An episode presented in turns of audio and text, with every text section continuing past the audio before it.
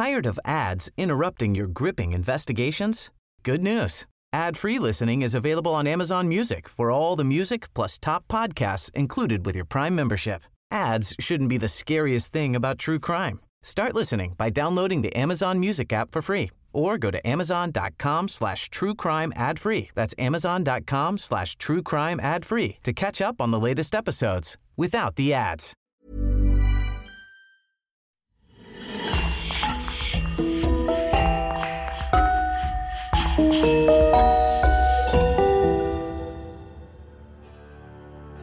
Bonjour et bienvenue à tous pour une nouvelle affaire criminelle. Vous aurez peut-être besoin de dormir avec les lumières allumées après avoir écouté les histoires de notre podcast. Mais si vous n'avez pas peur de faire face à vos pires cauchemars, rendez-vous maintenant sur lecoinducrime.com pour découvrir des podcasts jamais publiés ici. Un grand merci à Christophe Vellens et Louise Prudhomme qui sponsorisent le podcast. Et on commence. Le 7 novembre 1872, le brigantin Marie-Céleste quitte le port de Staten Island à New York pour un voyage vers l'Europe. À son bord, le capitaine Benjamin Briggs, son épouse Sarah, leur petite fille Mathilda ainsi qu'un équipage composé de plusieurs marins chevronnés. Mais l'improbable se produit quand le 4 décembre 1872, l'équipage du Dei Gracia repère le Marie-Céleste zigzagant tout seul au large des Açores. On lui fait des signaux, pas de réponse. On monte à bord, il est désert. Une table de dîner est encore dressée, tout est à sa place et donne l'impression que les occupants ont quitté précipitamment les lieux. À partir de ce moment, toutes les spéculations et les hypothèses vont être permises. L'équipage du Marie-Céleste s'est entretué, l'eau a claqué les cales, la cargaison d'alcool a libéré des gaz toxiques ou encore une pieuvre géante les aurait tous engloutis et emportés dans les profondeurs. Malgré la longue enquête et le retentissant procès qui s'ensuivra, le mystère demeure complet. Mais où donc sont passés le capitaine Briggs, sa famille et les autres marins? Qu'est-il réellement arrivé ce jour-là? Je vous invite à découvrir ou à redécouvrir avec moi l'histoire du Marie Céleste qui, entre réalité et fiction, continue d'alimenter la légende des bateaux fantômes.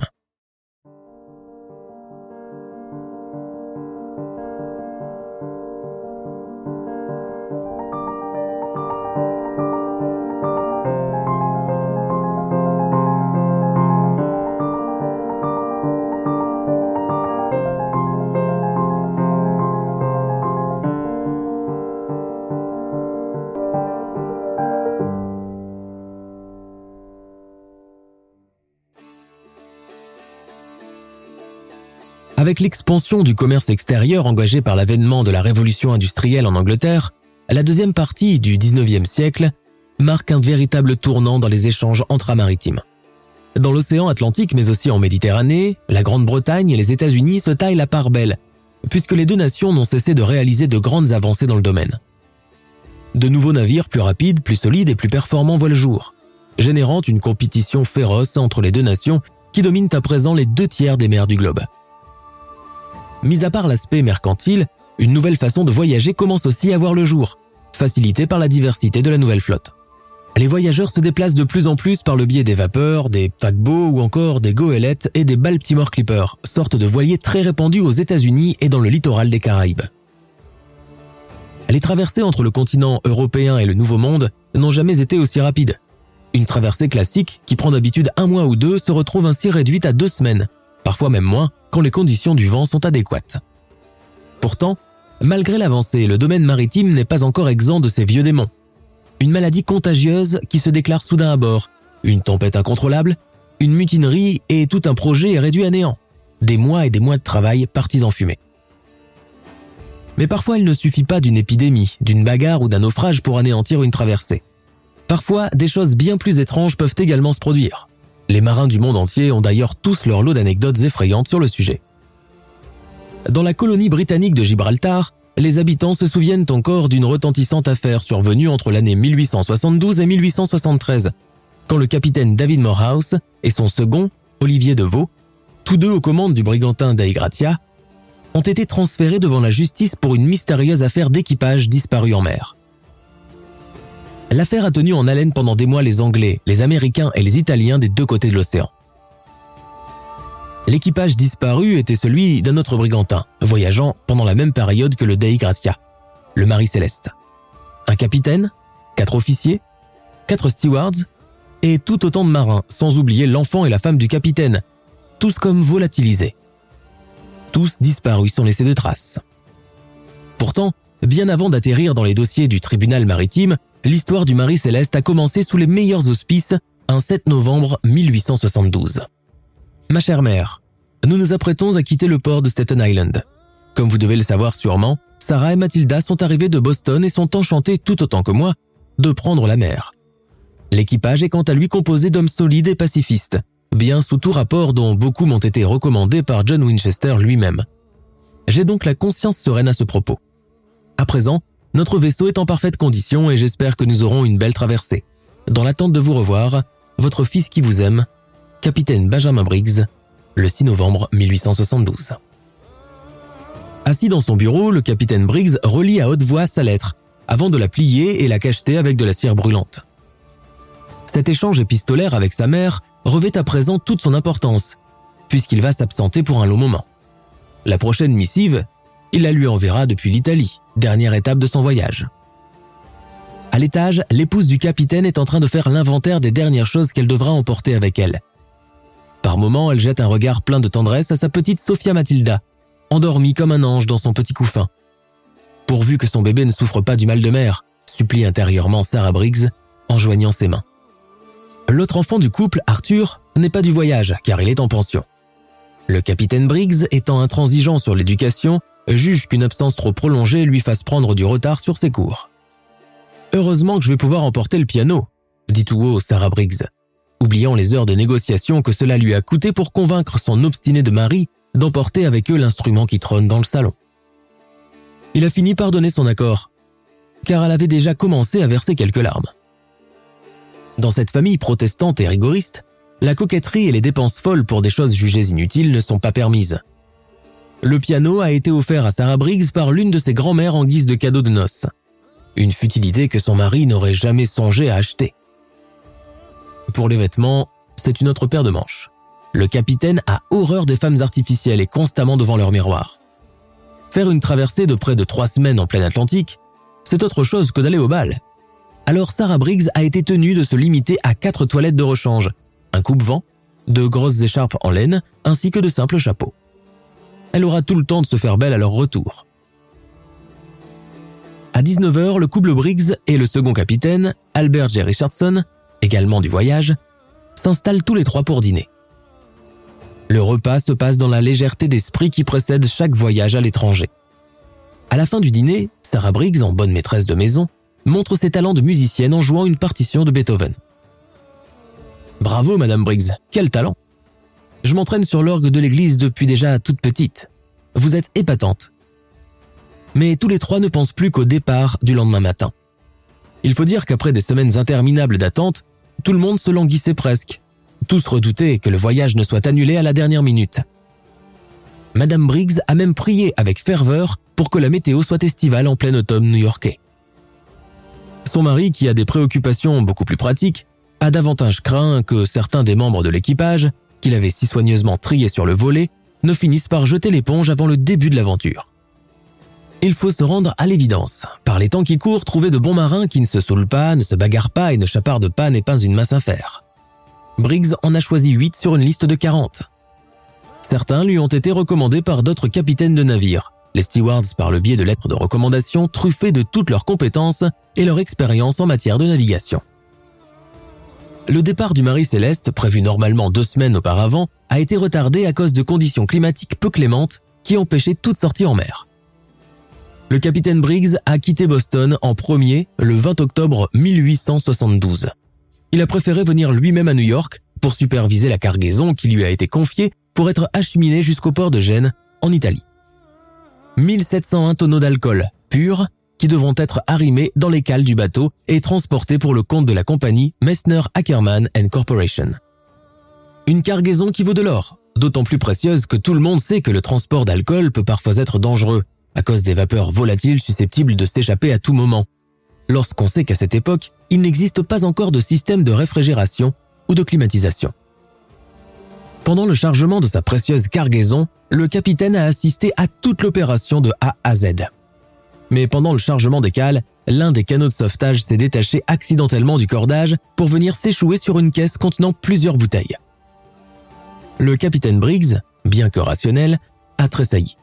Si d'habitude il est rationnel, il est tout d'abord marin et sait qu'un canot brisé est signe de mauvais augure. Pas le temps de le remplacer cependant. Tant pis.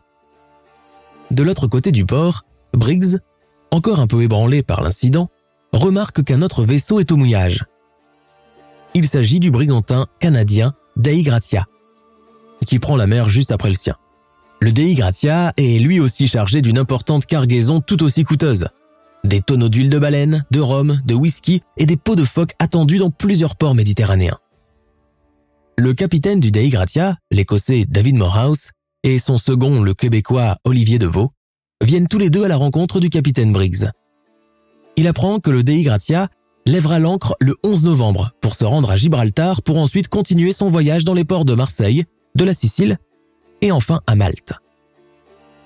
Âgé de 37 ans, originaire du Massachusetts, le capitaine Briggs est tout d'abord un marin chevronné et respectable, avec pas moins de 10 années de navigation intensive à son actif. Il a sillonné presque tous les littoraux du monde, de l'Europe à l'Asie, de l'Afrique au Groenland, de la mer du Japon jusqu'en Australie.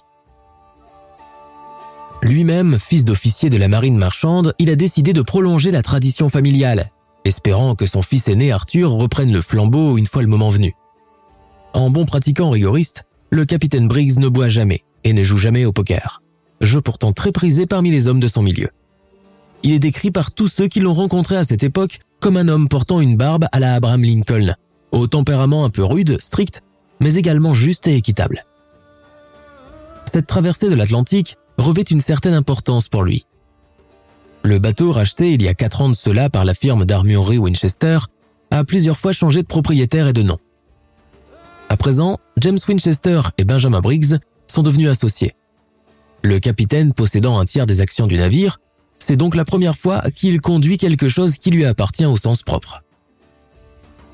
Au terme d'une longue conversation, les capitaines Briggs et Morehouse se mettent d'accord pour se retrouver au littoral des Açores, afin de faire la route ensemble jusqu'à Gibraltar, cette partie étant principalement connue pour ses courants d'eau particulièrement forts et imprévisibles, et une aide extérieure est toujours la bienvenue.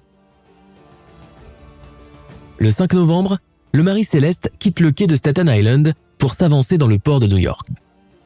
Mais les conditions météorologiques, toujours peu clémentes, retardent le voyage de deux jours et font encore pousser des soupirs d'impatience à Sarah Briggs et aux membres de l'équipage. Le capitaine est un homme expérimenté et prudent. Il déclare à ce propos qu'il vaut mieux perdre du temps et partir dans de bonnes conditions plutôt que laisser l'inverse se produire. Le second Richardson approuve cette décision. Les deux hommes se connaissent à peine depuis quelques semaines mais savent d'emblée que leur bonne entente et leur complémentarité seront inscrites dans la durée. Le capitaine et son second, le plus important binôme d'une traversée réussie. Finalement, dans la matinée du 7 novembre 1872, un soleil peu habituel pour la saison se dresse dans un ciel tout bleu, signe que c'est le moment ou jamais. Apparemment, les prières de Madame Briggs ont été entendues. Larguez les amarres, on met les voiles, déclare le second, Albert G. Richardson, tout raide et fier dans son uniforme noir, orné de galons. Une petite foule s'est amassée dans le port pour assister au départ du Marie Céleste. C'est toujours un événement grandiose, le départ d'un bateau. Des femmes endimanchées agitent des mouchoirs aux membres de l'équipage tandis que des hommes agitent leur chapeau en direction de Madame Briggs et son bébé. Pour ces Américains qui n'ont encore jamais quitté leur pays, le vieux continent revêt plus les attraits d'une terre lointaine et inconnue plutôt qu'une terre d'appartenance. De New York, le capitaine Briggs met le cap vers l'est. Le brigantin s'avance lentement mais sûrement dans l'eau puis s'éloigne jusqu'à n'être plus qu'un tout petit point noir sur l'horizon. L'aventure peut alors commencer. À bord, les choses commencent à s'organiser pour le bon déroulement du voyage. Debout sur le pont principal, le capitaine Briggs et Albert Richardson supervisent les opérations. Outre les deux hommes, il y a là aussi l'adjoint-chef Andrew Gilling, âgé d'une vingtaine d'années, le steward Edward William Head, à peine marié et qui vient de quitter sa jeune épouse à regret. Du côté des marins, la sélection est exclusivement étrangère. Ils constituent ce qu'on appelle dans le jargon de la marine américaine de cette époque les Dutchmen. Il y a les frères suédois Volkert et Bos Lorenzen et les Allemands Ariane Martens et Gottlieb Gutschad. Tous les quatre forts de plusieurs années d'expérience dans la mer du Nord et décrits comme des marins pacifistes, solides et de première classe. Sarah Briggs, unique femme du voyage, s'est installée avec son bébé dans sa cabine. Son piano en bois de rose a réussi à entrer dans l'espace exigu de l'habitacle. Elle commence à défaire ses malles et à ranger ses affaires. Le soir venu, elle joue encore un air de Beethoven et un cantique religieux. Les premiers jours de la traversée se passent sans problème, grâce notamment à des conditions climatiques idéales et peu habituelles pour la saison. Chaque membre de l'équipage effectue sa tâche avec beaucoup de rigueur. Le capitaine n'est jamais loin, toujours derrière tout le monde et jamais avare de ses bons conseils. La frénésie de l'activité journalière laisse place chaque soir à la musique jouée par Sarah, présente pour égayer l'atmosphère. Avant d'aller se coucher, généralement vers 23 heures, le capitaine prend soin de consigner ses notes dans son journal de bord où il fait état du déroulement de la journée, des conditions climatiques, des difficultés rencontrées. Rien ne doit manquer jusqu'au moindre détail. Dans son carnet, il décrit. Deux des Dutchmen ont la tête un peu échauffée et j'ai réussi à mater une dispute de justesse aujourd'hui. Ce n'est jamais facile d'ordonner à un homme ce qu'il doit faire, mais c'est là la nature de notre mission. Et je prie Dieu de me conférer la force suffisante pour l'achever dans les meilleures dispositions. Les choses commencent à se compliquer au bout du dixième jour du voyage, quand le Marie Céleste est frappé de plein fouet par une violente tempête. Une lutte acharnée commence alors contre les forces de la nature et l'équipage. Le bateau est malmené par les vents pendant dix jours d'affilée, sans laisser aucune trêve aux marins qui se démènent au-delà de leurs forces pour lui faire garder le cap. Durant tout ce temps, Sarah Briggs n'a pas quitté sa cabine, en proie à un terrible mal de mer. Depuis plusieurs nuits déjà, elle fait toujours le même rêve étrange. L'eau envahit les cabines et emporte tout sur son passage. Rêve prémonitoire ou simple hallucination? Elle a d'ailleurs lu dans un ouvrage que les sentiments des gens changent quand ils sont en plein océan. Des choses qu'ils n'ont pas l'habitude de craindre deviennent une obsession. Même la vue est parfois altérée. Ce n'est donc pas étonnant que cet Ulysse ait entendu le chant des sirènes alors qu'il approchait des côtes grecques. Le temps finit quand même par se stabiliser au onzième jour de la traversée et avec lui les esprits de plus en plus échauffés de tout le monde. La grisaille a laissé place à un beau soleil éclatant dans un ciel uniformément bleu et dégagé qui a achevé de rendre le sourire à Sarah Briggs et des couleurs sur son pâle visage. La routine des premiers jours se réinstalle. Le 25 novembre 1872, le capitaine Briggs ne manque pas de noter d'ailleurs à ce propos Températures agréables après dix jours de lutte contre les aléas climatiques. Nous ne sommes plus qu'à 6 miles des côtes portugaises. Personne ne le sait encore, mais il s'agit de la dernière information consignée par Benjamin Briggs. À partir de ce moment, tout ce qui va se dérouler relèvera plus du surnaturel que de la réalité. Il est exactement 13 heures de l'après-midi ce 4 décembre 1872 quand le timonier du Dei Gratia s'écrie du haut de son poste de commande Voilà l'horizon Voilà l'horizon Nous sommes à ce moment de notre récit à bord de l'autre brigantin, le Dei Gratia, qui, rappelez-vous, a fait son voyage seulement quatre jours après le départ du Marie Céleste du port de New York. À présent, le navire se trouve à mi-chemin entre le détroit des Açores et les côtes portugaises.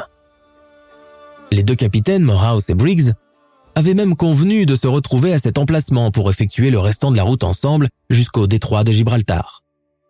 Pendant des jours, Morehouse a attendu en vain des signaux du Marie Céleste qui ne sont jamais venus.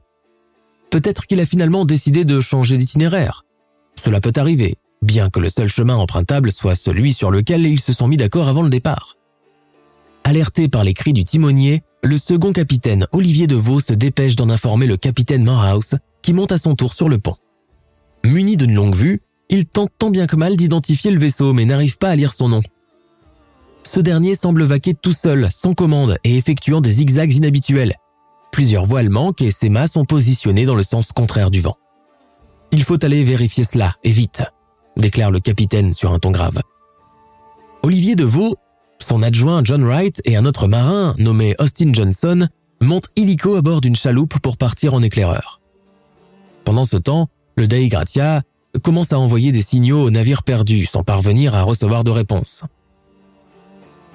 Quand les trois marins arrivent enfin à côté du vaisseau, ils remarquent qu'un silence morbide règne à bord. Sur la poupe, le nom du navire est peint en lettres italiques noires. Marie Céleste. Eh oh, capitaine Briggs, Monsieur Richardson, eh oh Capitaine Briggs, vous m'entendez? Pas de réponse. les trois hommes commencent à redouter sérieusement ce qu'ils vont découvrir. Sont-ils tous morts? À cette époque, les épidémies de fièvre sont légion et se propagent à une vitesse hallucinante. Surtout à bord des navires où des marins atteints de maladies et d'infections diverses sont engagés, sans que leur réel état de santé ne soit tenu en compte. Les trois hommes du Dei Gratia décident alors de se séparer pour fouiller le bateau de fond en comble. La première chose qu'ils remarquent sont les voiles en mauvais état et les cordages qui pendent des deux côtés. Olivier Deveau voit que l'écoutille principale a été verrouillée et que deux autres sont laissées ouvertes. Regardez, monsieur Deveau, il n'y a pas de canot de sauvetage. Vous trouvez cela normal, vous? Effectivement, l'embarcation avait disparu. Normalement, il devait y en avoir deux, mais la première, on s'en souvient, a été écrasée par un tonneau dans le port de New York, et elle n'a pas été remplacée faute de temps. Olivier Deveau, de plus en plus inquiet, inspecte le poste de commande où le compas a été brisé. Il se penche légèrement et remarque qu'une longue corde retombe sur la proue. Mais que fait-elle là? Ce n'est pas son emplacement. Monsieur Deveau, il y a des traces de sang à tribord. Effectivement, quatre traces noirâtres bien distinctes maculent l'endroit. Après en avoir fini avec l'inspection du pont, Deveau descend dans la cale du vaisseau.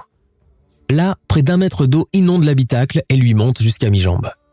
Mais pour un bateau de cette masse, cela ne compte pas vraiment, autrement il n'aurait pas tenu le coup jusqu'ici. John Wright découvre à son tour le livre de bord, avec la note écrite de la main du capitaine Briggs et datée du 25 novembre 1872 à 8 heures. Températures agréables après 10 jours de lutte contre les aléas climatiques. Nous ne sommes plus qu'à 6 miles des côtes portugaises. Mais cette note date déjà de 9 jours. Les informations indiquent aussi que le Marie Céleste était à 74 km au sud-ouest de l'endroit où le Dei Gratia est amarré en ce moment, c'est-à-dire non loin de l'île de Santa Maria, dans les Açores. Austin Johnson descend vérifier à son tour la cuisine et constate qu'elle est bien rangée, que tous les ustensiles sont à leur place et qu'il y a même quatre couverts dressés, probablement pour le dîner. Dans le cellier, les provisions sont abondantes et rien ne semble vandalisé ou détérioré. Bien sûr, pas de bouteille d'alcool, puisque le capitaine avait formellement interdit sa consommation à tout l'équipage bien avant d'entamer le voyage. Pourtant, le spectacle le plus étrange se trouve dans les cabines. Un spectacle qui plonge les trois marins dans la perplexité et l'effroi. Dans la cabine de Sarah Briggs, il y a ça et là une multitude d'objets personnels, argent, mais également robes et bijoux éparpillés par terre. Il trouve une dague, probablement celle du capitaine Briggs cachée à l'intérieur de son fourreau. Tout au fond de la cabine, un berceau, celui de la petite Mathilda, qui se contrebalance tout seul dans un craquement de bois. Évidemment, le bébé n'y est pas, ou n'y est plus. En fouillant dans le coffre du capitaine Briggs, Olivier Deveau remarque que tous les documents du navire, notamment le manifeste de navigation et le cahier de chargement, ainsi que tous les instruments de navigation, ont disparu. De retour sur le Dei Gratia, les trois marins font le constat de tout ce qu'ils ont trouvé comme objet à bord du navire abandonné.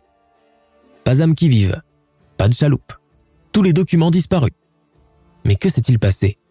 Le capitaine Morehouse est perplexe et inquiet. Il sait que Benjamin Briggs n'est pas homme à déserter de cette façon. Il connaît son sang-froid, sa capacité d'endurance et ses nerfs solides. Mais alors, que veut dire tout cela? Ils en ont probablement eu assez et sont allés faire un petit tour. L'île de Santa Maria n'est pas loin. Risque un mousse un peu distrait. John, épargnez-nous vos âneries et vous serez renvoyé dès notre arrivée à Gibraltar. Tempête Morehouse. L'atmosphère à bord du Dei Gratia commence à devenir électrique. Certains marins commencent à faire l'inventaire de ce qui pourrait être récupéré sur le navire déserté. Des paris sont même organisés. C'est aussi cela, la vie à bord des navires. Chez ces marins souvent mal payés, l'instinct de survie prévaut avant toute chose.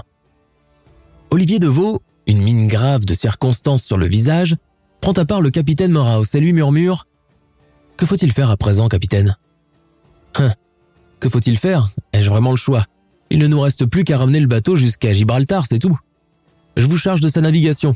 Prenez deux autres hommes avec vous. Tiens, Mr. Wright et ce Johnson feront l'affaire. À vos ordres, mon capitaine. Les deux hommes se jettent un regard entendu. Chacun sait ce que l'autre pense déjà. Selon le droit maritime, un sauveteur peut bénéficier d'une part substantielle de la valeur et du navire et de la cargaison qu'il contient. Ici, il est question de 1701 tonneaux d'alcool pur, très prisé sur le marché italien et valant autant que de l'or. C'est une affaire juteuse qu'il ne faut pas louper. Une chance considérable de se faire un peu d'argent supplémentaire. Aussitôt dit, aussitôt fait.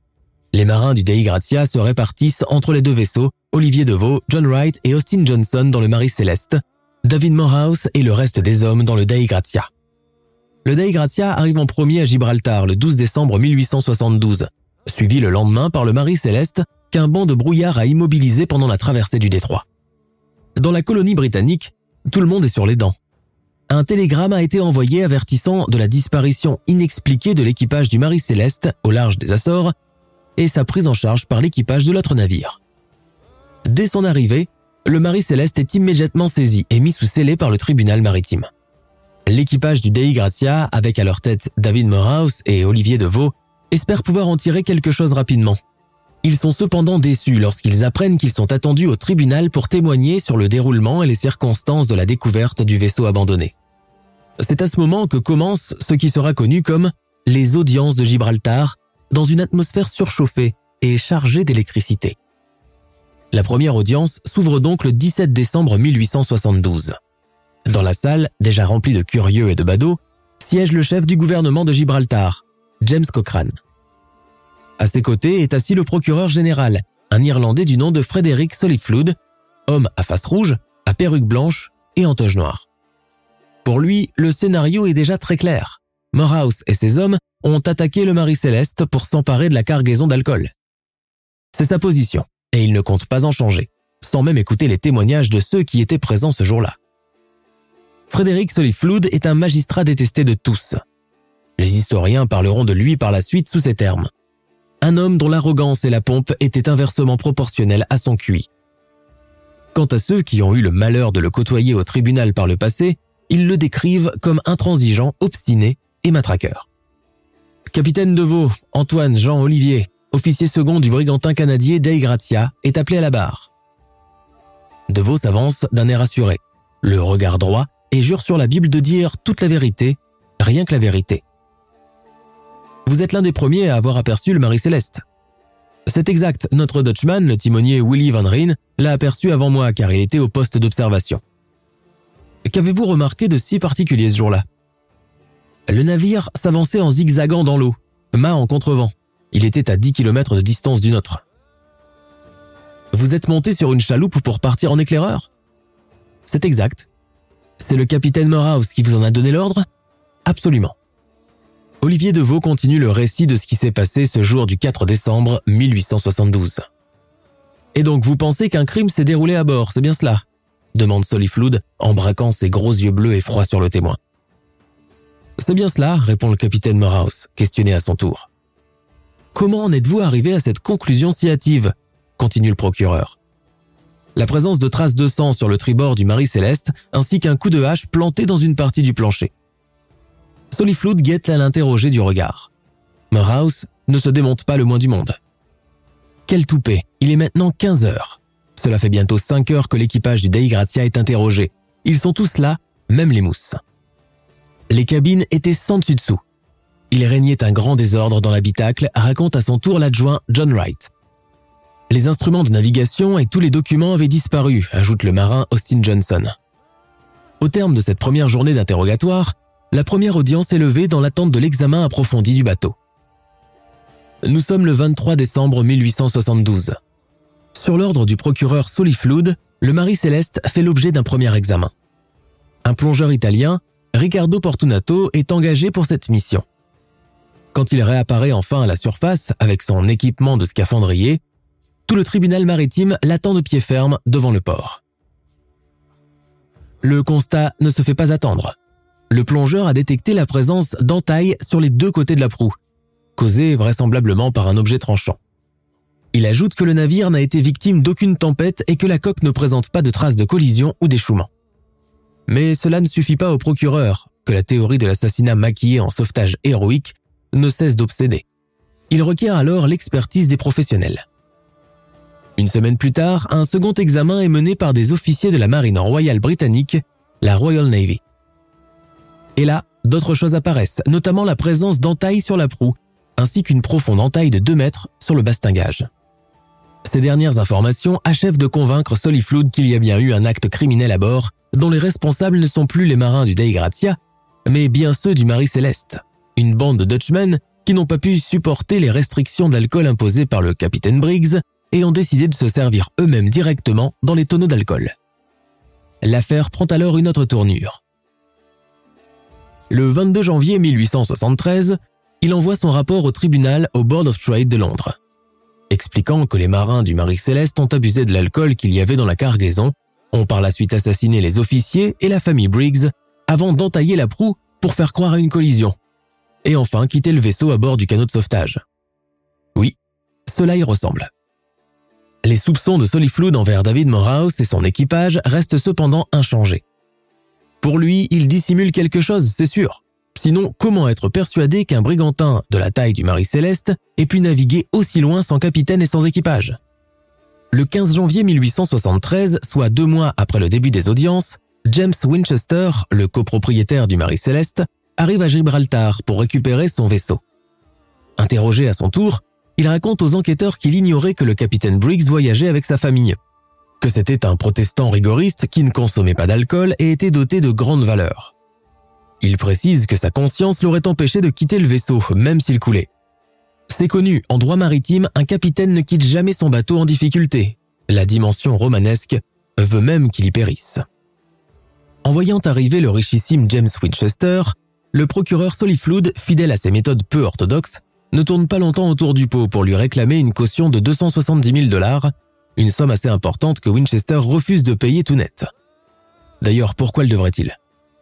Le gouvernement de Gibraltar a gardé son navire sur ses eaux pendant huit semaines, rétorque le procureur très remonté. Vous les Américains, vous vous croyez supérieur à tout le monde. Winchester hausse les épaules, ce qui a le don d'agacer son interlocuteur. Il sera démontré par la suite que Soliflood cherchera même à l'accuser pendant un moment d'avoir engagé lui-même l'équipage du Marie Céleste pour liquider Benjamin Briggs et son entourage. Il fait d'ailleurs tellement de pression sur le tribunal maritime que ce dernier décide de retenir la théorie de la mutinerie. Pourtant, cette dernière subit deux inversements de situation. Les traces de sang remarquées à tribord du Marie Céleste sont en fait des traces de rouille dues à l'humidité. Quant aux entailles sur la proue, relevées par le scaphandrier italien, elles ont pour leur part été causées par l'action de l'eau sur le bois du vaisseau, et non par un objet tranchant. Au terme de cette ultime expertise, le tribunal maritime décide de classer le dossier Marie-Céleste sans suite, les preuves n'étant ni suffisantes, ni assez claires pour accuser quelqu'un. Le procureur Soliflood n'a donc d'autre choix que de libérer le Marie-Céleste le 25 février 1873 afin que John Winchester puisse le rapatrier aux États-Unis. En bonhomme d'affaires américain, Winchester ne compte pas perdre son temps plus que de raison. Un mois seulement après avoir quitté les eaux de Gibraltar, le Marie Céleste, rebaptisé entre-temps Amazon, reprend du service avec un nouvel équipage à son bord et un nouveau capitaine, l'Américain George Blatchford. Pendant cinq années d'affilée, soit entre 1873 et 1877, il entreprend plusieurs traversées, plus spécialement dans l'océan Indien.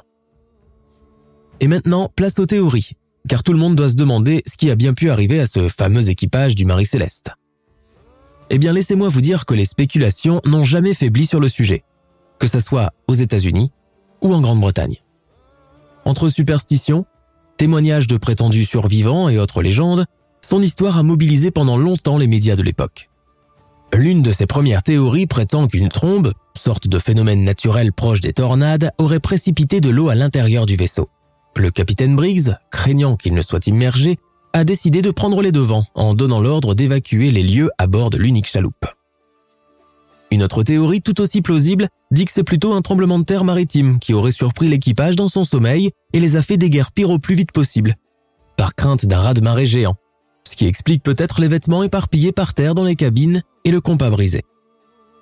Les magistrats du tribunal maritime de Gibraltar, avec à leur tête l'incorrigible Soliflood, ont avancé l'idée que James Winchester, en sa qualité de copropriétaire du Marie Céleste, aurait tout planifié bien avant le départ de ce dernier.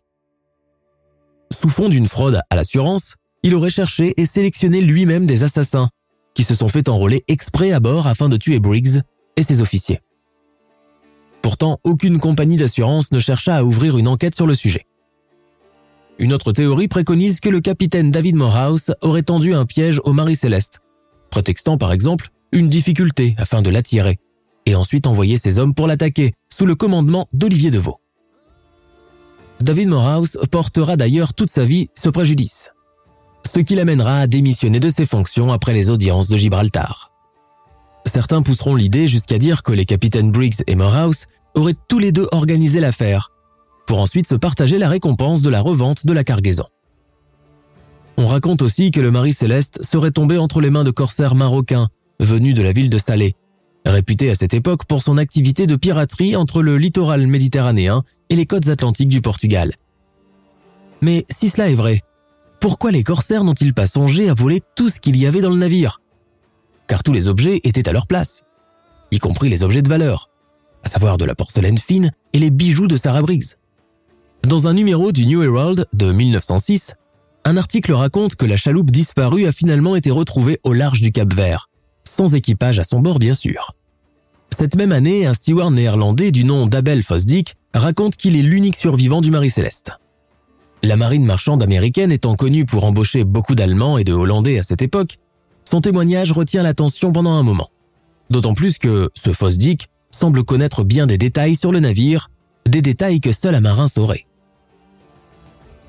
Selon lui, le Marie Céleste a percuté un banc marin. L'eau a commencé à entrer dans la cale. C'est là que le capitaine Briggs a ordonné l'évacuation immédiate. La suite est tout aussi classique et linéaire. La fuite en chaloupe, la dérive en haute mer pendant environ dix jours avant que la fin ne commence à tenailler sérieusement tout le monde, jusqu'à les rendre fous. Certains ont même cherché à consommer la chair de leurs camarades morts de déshydratation. Les survivants échoués dans l'eau ont été dévorés par des grands requins blancs. Lui, Abel Fosdick, a fui de justesse, bien que sérieusement blessé à la jambe par l'énorme squale, qui a même failli la lui emporter dans le feu de l'action. Fin de l'épopée. Le récit spectaculaire d'Abel Fosdick va être repris par plusieurs journaux, et des journalistes chercheront même à entrer en contact avec lui afin d'avoir plus de détails sur le sujet. Mais la légende héroïque prend fin lorsqu'il passe devant un comité d'experts maritimes qui n'auront aucun mal à relever plusieurs irrégularités dans son histoire. L'une des plus flagrantes étant celle du nom du capitaine. Fosdick l'appelait John Friggs, alors qu'il s'appelait Benjamin Briggs. Il se trompe aussi sur le nombre des membres de l'équipage et semble avoir beaucoup de lacunes en matière de navigation. Tout compte fait, Abel Fosdick va se révéler être un imposteur de la pire espèce, qui espérait gagner quelque chose en racontant ce canular. L'une des dernières théories sur le sujet, et probablement la plus terrifiante de toutes, nous vient directement du Chamber Journal du 17 septembre 1904, où il est raconté que le Marie Céleste et son équipage ont été engloutis par une pieuvre géante, une espèce qui peut facilement atteindre les 15 mètres de long. Pendant des années, cette légende restera enchaînée à l'histoire du navire. À cette époque, beaucoup de navigateurs parlent de créatures sous-marines mystérieuses croisées lors de leur voyage. Le calamar ou la pieuvre géante viennent en tête de ce palmarès cryptozoologique. C'est là où la fiction finit par rejoindre la réalité. Après plusieurs années de pourparlers, la récompense promise aux sauveteurs du Dei Gratia a été enfin établie à 1700 livres pour David Morehouse, Olivier Deveau, John Wright et Austin Johnson une somme qui équivaut à un cinquième du navire et son entière cargaison. Le passage très remarqué de l'équipage du Dei Gratia au tribunal maritime en 1872 a achevé d'entacher leur réputation à long terme. Pour la justice et l'opinion publique, Morehouse et ses hommes sont restés des suspects potentiels dans l'affaire. David Morehouse a fini par quitter ses fonctions trois ans après les faits, suivi par l'officier de Vaux qui a préféré retourner au Québec auprès de son épouse on ignore s'il a été embauché par un autre navire par la suite. Depuis, le Marie Céleste, avec son passé mouvementé et sa légende morbide, est devenu un navire maudit qui génère la crainte où peu de marins osent s'aventurer et s'enrôler. Il est également boudé dans le marché maritime. À la fin du 19e siècle, le navire change 17 fois de propriétaire et tout autant de fois de nom. Mais la malédiction semble le poursuivre. Il fait encore parler de lui, notamment dans les journaux à sensation le commandant Edgar Tissil le rachète en 1879 et effectue plusieurs traversées dans l'océan Indien, avant d'être retrouvé mort dans des circonstances mystérieuses. Les années suivantes, des pertes de marins, des morts mystérieuses et des incendies inexpliqués sont venus renforcer cette idée de vaisseau maudit. Le Marie Céleste effectue son dernier voyage en 1908, avant de revenir dans les berges de Boston où, depuis, il a fini par pourrir sur les quais car plus personne n'en voulait. Il a rejoint le triste palmarès des vaisseaux fantômes, comme le Hollandais volant, le fameux Flying Dutchman. L'océanographe américain Brian Hicks conclut à ce propos Il n'y a jamais eu d'explication claire sur aucun des scénarios avancés durant les audiences de Gibraltar par les hommes du Dei Gratia. C'est un mystère qui a tourmenté beaucoup de personnes, notamment les familles des marins disparus.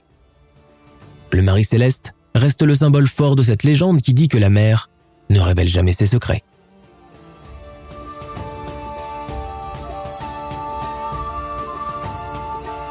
Nous sommes à la fin de notre émission du jour. N'hésitez pas à écouter les autres émissions du podcast et à prendre 5 secondes pour nous laisser un 5 étoiles sur iTunes.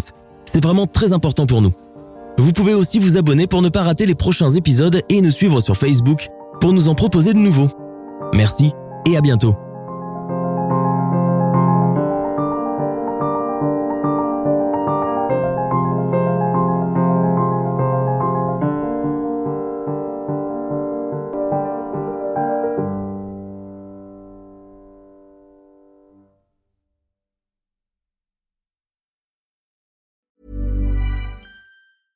Cool fact a crocodile can't stick out its tongue. Also, you can get health insurance for a month or just under a year in some states. United Healthcare short term insurance plans, underwritten by Golden Rule Insurance Company, offer flexible, budget friendly coverage for you. Learn more at uh1.com. Tired of ads interrupting your gripping investigations? Good news. Ad free listening is available on Amazon Music for all the music plus top podcasts included with your Prime membership. Ads shouldn't be the scariest thing about true crime. Start listening by downloading the Amazon Music app for free or go to amazon.com slash true crime ad free. That's amazon.com slash true crime ad free to catch up on the latest episodes without the ads.